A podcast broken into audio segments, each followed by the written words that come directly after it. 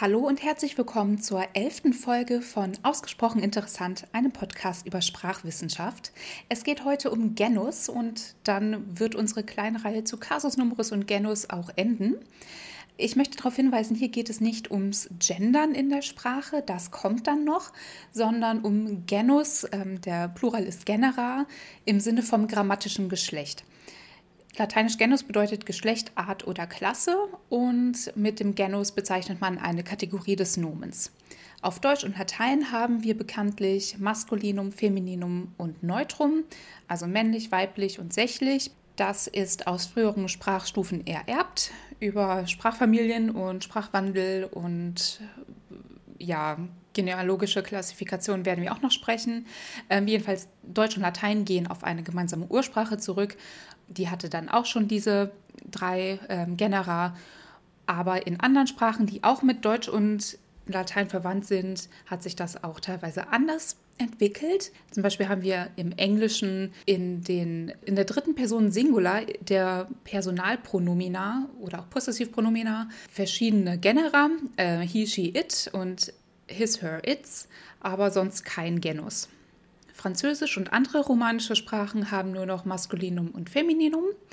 Und das Niederländische und die skandinavischen Sprachen haben noch das Utrum und das Neutrum. Das bedeutet, im Utrum sind Maskulinum und Femininum aufgegangen. Utrum heißt gemeinsames Geschlecht und äh, Neutrum besteht eben noch. All diese Sprachen basieren auf dem Sexus-System. Sexus, äh, lateinisch das natürliche Geschlecht. Das bedeutet, dass sich das grammatische Geschlecht am natürlichen Geschlecht orientiert. Na gut, das klappt bei Lebewesen, aber meinen Tisch, obwohl es der Tisch ist, finde ich jetzt biologisch nicht so männlich. Das heißt, wir kommen mit dem Sexussystem, zum Beispiel im Deutschen, sehr schnell an unsere Grenzen. Natürlich ist auch ein Mädchen weiblich, aber durch das Diminutivmorphem chen wird es automatisch neutral. Chen und Lein machen alle Dinge klein und zum Neutrum. Ähm, Mädchen ist ein Diminutiv von die Magd. Das ist feminin, benutzt man aber nicht in dem Kontext. Weib ist auch eine Bezeichnung für Frauen, wenn auch keine besonders nette. Und Weib ist auch neutral. Ähnliche Phänomene, in denen Menschen weiblichen Geschlechts nicht zum Femininum gezählt werden, findet man in mehreren Sprachen. Und ich würde sagen, die Diskussion verlagern wir dann auf die Folge, wo es ums Gendern geht. Es gibt auch Sprachen, in denen Menschen oder generell Lebewesen nach ihrem natürlichen Geschlecht äh, auch grammatisch männlich oder weiblich sind und der Rest ist neutral. Ob das jetzt nur Menschen oder auch Tiere betrifft, ist dann äh, von der Sprache abhängig, aber sowas findet man beispielsweise im Bagwalal, im Kala Lagavia oder im Kanada. Ich möchte hier auch nochmal auf die Animacy Hierarchy eingehen, die wir in Folge 10, wenn ich mich recht erinnere, schon besprochen haben da wird eben gesagt, dass ähm, je belebter etwas ist, desto wahrscheinlicher wird es markiert. Und in der Belebtheitshierarchie ähm, stehen Menschen auch über Tieren und über nicht lebenden Dingen. Darum werden die dann eben besonders mit einem ähm, Genus versehen und die anderen eben nicht. Also gut, Sexus und Genus sind nicht immer deckungsgleich. Das stellen wir jetzt fest, beziehungsweise wussten wir auch schon vorher, aber jetzt halten wir das mal hier für diesen Kontext fest. Manchmal folgt das Genus der Semantik, also der Bedeutung, und dann passen grammatisches und natürliches Geschlecht zusammen. Zum Beispiel, wenn Männer oder äh, Jungen auch grammatisch maskulin dastehen, dann passt das zusammen. Wenn das nicht der Fall ist, also wenn grammatisches und natürliches Geschlecht in verschiedene Richtungen gehen, dann ist das grammatische Genus nur eine morphologische Eigenschaft, also eine, die sich im Wortaufbau niederschlägt. Es gibt Sprachen, in denen die Zugehörigkeit zu den Genera von der Lautlehre abhängt. Daraus lässt sich eben auch ableiten, dass Genus nicht die ideale Bezeichnung für dieses Feature ist. Denn Genus setzt ja voraus, dass da irgendein Zusammenhang auch mit dem Geschlecht ist. Man spricht darum auch von Nominalkategorien. Das ist einfach neutraler und in vielen Sprachen passt es einfach besser, weil das Sexussystem da keine Rolle spielt. Es gibt auch sehr viele Sprachen, die gar kein Genussystem haben. Ich habe mal ins WALS geguckt, World Atlas of Language Structures, und in einigen Features dafür Informationen gefunden. Zum Beispiel im Feature 30a. Von 257 untersuchten Sprachen haben ganze 154 überhaupt kein Genus. 50 Stück haben zwei Genera, 26 haben drei Genera, 12 haben vier Genera und 24 Sprachen haben fünf oder mehr Genera.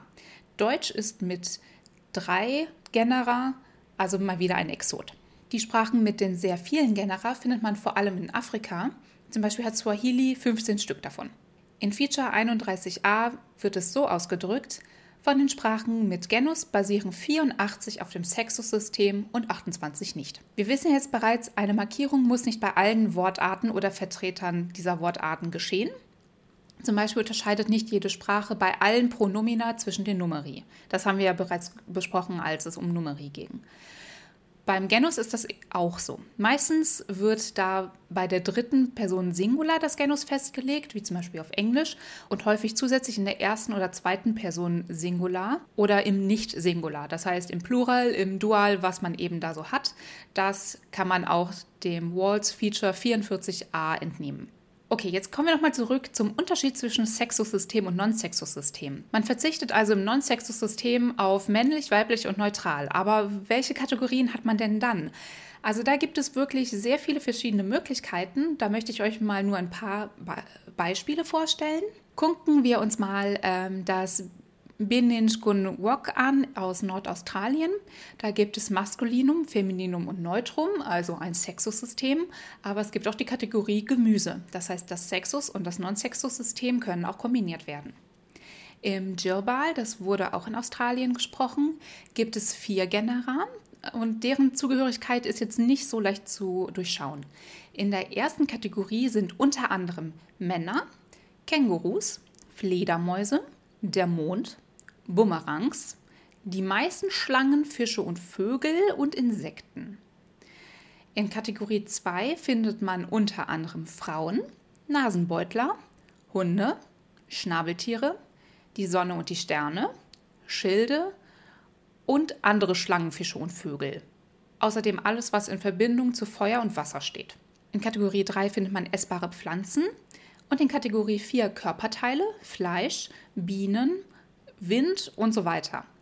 Und diese Einteilung ist mythologisch bedingt. Thai geht jetzt nun einen ganz anderen Weg. Ähm, Im Thailändischen wie auch in anderen Sprachen werden unbelebte Substantive nach ihrer Form klassifiziert.